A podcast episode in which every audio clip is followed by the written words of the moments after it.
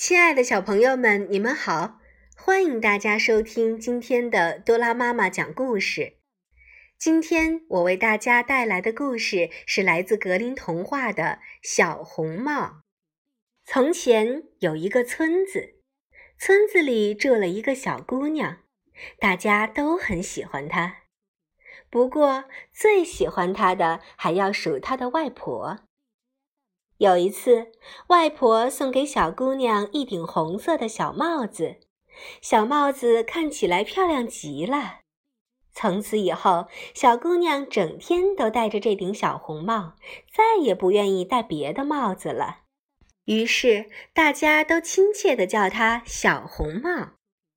有一天，妈妈对小红帽说：“来，小红帽，拿上这个小篮子，到外婆家去一趟。”这篮子里有一块蛋糕和一瓶葡萄酒。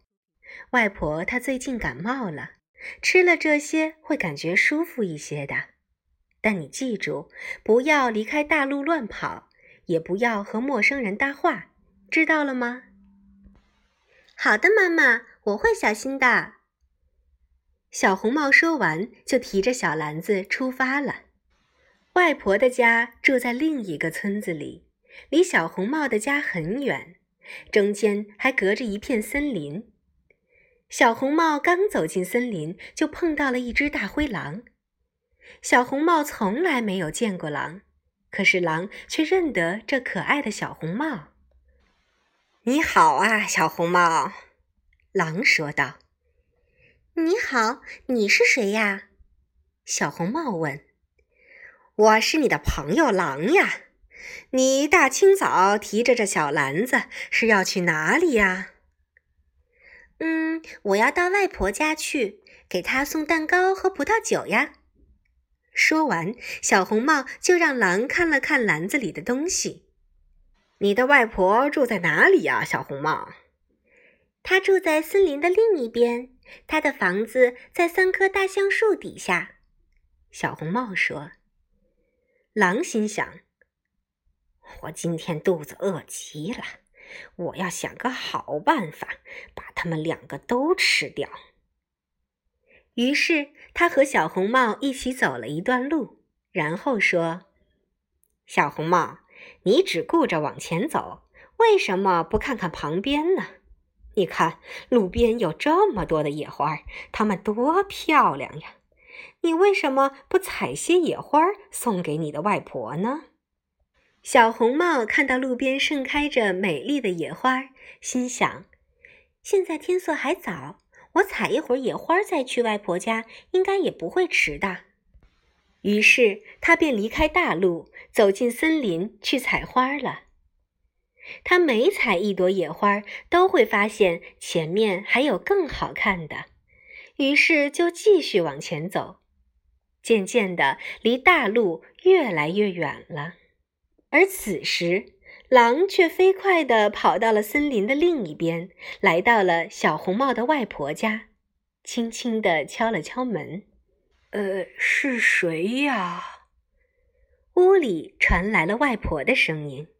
“是我呀，小红帽。”狼捏着嗓子回答。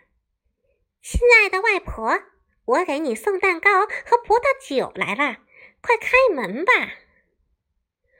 哦，是小红帽呀！你推一下门，门就开了。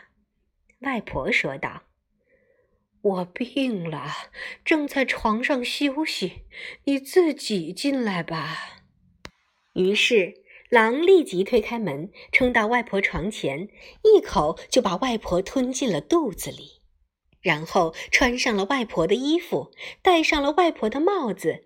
躺在床上，装作生病的样子，等着小红帽来。小红帽一路上采了许多野花，才重新回到了大路上，匆匆忙忙地赶到了外婆家门口。他看到屋门敞开着，就觉得很奇怪。他慢慢走进屋里，大声地叫：“外婆！”可是没有人回答他。他走到床前，看到外婆躺在床上，帽子拉得低低的，把脸都遮住了，只露出了两只大耳朵，样子非常奇怪。外婆，你的耳朵怎么这么大呀？小红帽说：“哦，那是为了更好的听你说话呀，宝贝儿。可是外婆，你的眼睛怎么也这么大呢？”小红帽又问。“哦，那是为了更清楚的看到你呀，我的宝贝儿。”嗯，可是外婆，你的胳膊怎么也这么粗呀？哈哈哈，为了更好的拥抱你呀，宝贝儿。嗯，外婆，你的嘴巴怎么大的这么吓人呀？哼哼，那是为了一口把你吃掉呀。话音刚落，狼就从床上跳了起来，一口把小红帽吞进了肚子里。然后重新躺回了床上睡觉，呼噜打得震天响。这时，一位猎人碰巧从屋前经过，心想：“这老太太的鼾声可真响啊！我要进去看看，他是不是出什么事了。”于是，猎人进了屋，来到床前，他发现躺在床上的竟然是一只狼。猎人说：“你这个坏蛋，我在森林里怎么也找不到你。原来你跑到这儿来睡觉来了。”猎人看到狼的肚子鼓鼓的，还一动一动的，心想：“可怜的老太太一定是刚刚被吃掉。”于是他拿起一把剪刀，就把呼呼大睡的狼的肚子给剪开了。他刚剪了两下，就看到了一顶红色的小帽子。他又剪了两下，小红帽便从狼的肚子里钻了出来。小红帽吓得浑身发抖，说道：“狼的肚子里黑漆漆的，太可怕了。”接着，外婆也活着出来了，只是有点喘不过气来，因为狼的肚子里实在是太憋闷了。小红帽赶紧跑去搬来几块大石头，塞进了狼的肚子里。而外婆又拿起针线，把狼的肚子缝了起来。然后，小红帽、外婆和猎人一起藏了起来。不一会儿，狼睡醒了，它摇摇晃晃地站起来，朝森林走去。可是，它的肚子太沉了，没走几步就从山坡上滚了下去，摔死了。小红帽。外婆和猎人看见狼死了，他们都高兴极了。猎人剥下狼皮回家去了。外婆吃了小红帽带来的蛋糕，喝了小红帽带来的葡萄酒，精神立刻好多了。而小红帽却羞愧极了。他想：我真该听妈妈的话，不该离开大路乱跑，也不该随便和陌生人搭话。那样的话，我和外婆就都不会遇到危险了。最后，小红帽告别外婆，平平安安的回到了家。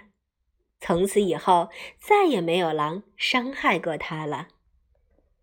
好了，小朋友们，今天的多拉妈妈讲故事到这里就结束了，感谢大家的收听，我们明天同一时间再见吧。